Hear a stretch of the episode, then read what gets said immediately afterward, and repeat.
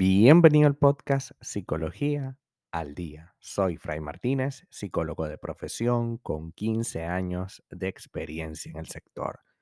Como pudiste ver en el título de este episodio, hoy vamos a hablar un poco acerca de formas de herir para controlar. Todos en alguna manera estamos inmersos en algún juego de poder, quizás en mayor o menor circunstancia. Cierto que cada uno de nosotros necesitamos como tratar de manipular al otro en el buen sentido o en el mal sentido de la palabra para que haga ciertas cosas que nos gustaría. Uno de los mecanismos que utilizan algunas personas son las agresiones, es herir, levantar la voz, a veces hasta quedarse callado, como una manera de controlarnos. Nuestra pareja es sin duda un espacio muy especial de nuestra vida, pero hay maneras y hay formas de hacernos daño que tenemos que reconocer porque a veces no la reconocemos y en consecuencia tampoco le ponemos un límite. Hoy vamos a hablar de algunas estrategias que utilizan personas tan cercanas como nuestra pareja y que sin duda son actos de manipulación. Primera, callar de forma pasivo-agresiva. Este es un mecanismo para mantener al otro alimentando su inseguridad. Aquí no hay gritos ni palabras altas, no. Lo que hay es una comunicación eh, monosilábica, ¿no? En la que el otro simplemente contesta casi que lo que le van a, decir con un sí y con un no.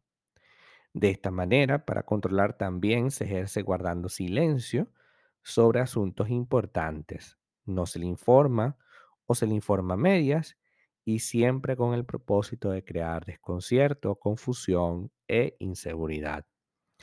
Este es un tipo de silencio pasivo-agresivo que tenemos que detectar rápidamente y es una forma de controlarte, porque si yo no quiero que tú estés así, entonces me toca actuar en todo lo que digas, ¿no?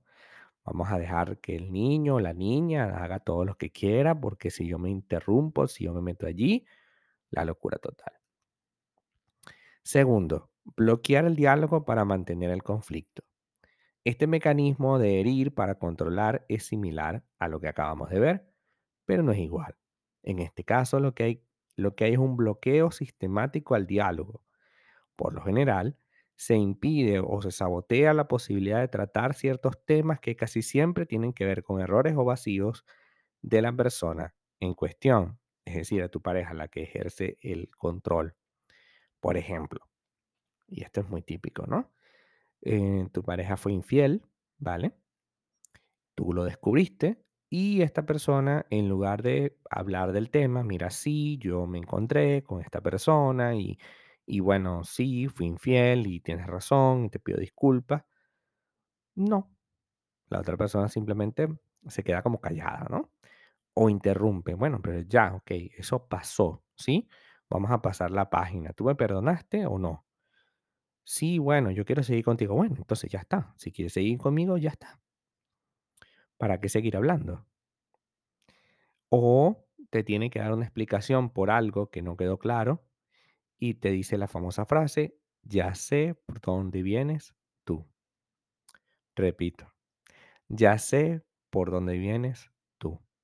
Y con esa frase impide el diálogo. Porque entonces tú dices, bueno, entonces ¿qué hago? Mejor me quedo callada, no digo nada.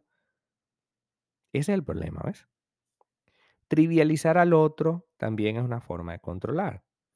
Por ejemplo, la burla eh, es frecuente que se le pidan a, la persona especial minimizarse, ¿no? Entonces, por ejemplo, em, es que lo que pasa es que tú exageras todo.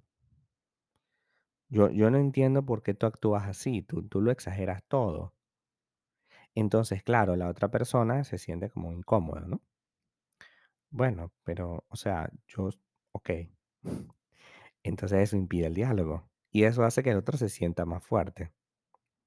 El propósito final de esta persona es hacerte sentir insignificante. Que tu opinión, que tu criterio, que tu manera de ver las cosas no es tan importante como la de él o la de ella. Y finalmente, negar la propia responsabilidad. Esta es otra forma común de herirnos para controlar. La intención aquí es justificar cualquier error cometido. El objetivo es no admitir la equivocación, ya que esto se considera una especie de humillación frente al otro. Por eso, incluso se miente para evitar cualquier responsabilidad sobre el error cometido.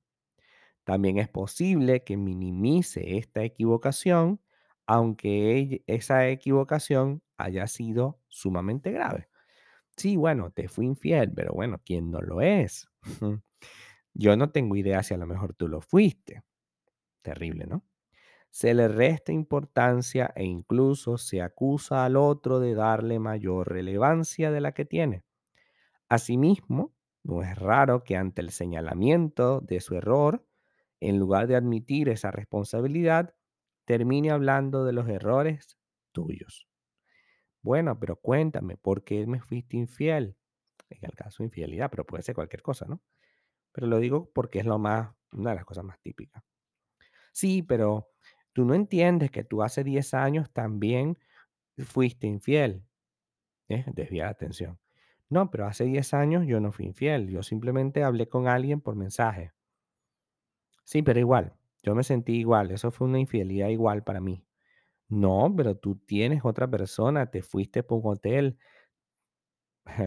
no es lo mismo. Para mí es lo mismo. Entonces, aquello que hiciste hace 10 años, hoy lo estás pagando.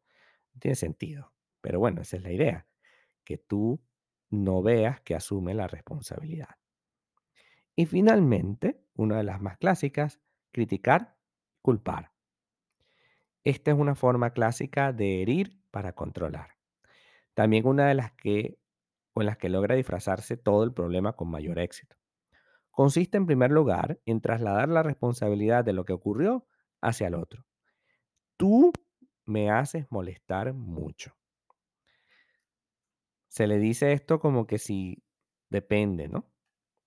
El ciclo se completa con una serie de críticas, quizás no muy intensas, pero sí continuas y reiterativas. Tú te la pasas metida en el teléfono. Entonces, bueno, o sea, ¿qué voy a hacer? Yo tenía que salir a la calle porque yo estaba, me sentía muy solo en casa. A cualquier acto o palabra de la otra persona se le buscará un pero, de modo que se genera la impresión de que siempre está en el lugar del error. Todos estos mecanismos de manipulación emocional son violentos. Quizás no te pega un golpe, pero sí son violentos. Y es imprescindible que nosotros nos demos cuenta de esto para poderlo trabajar.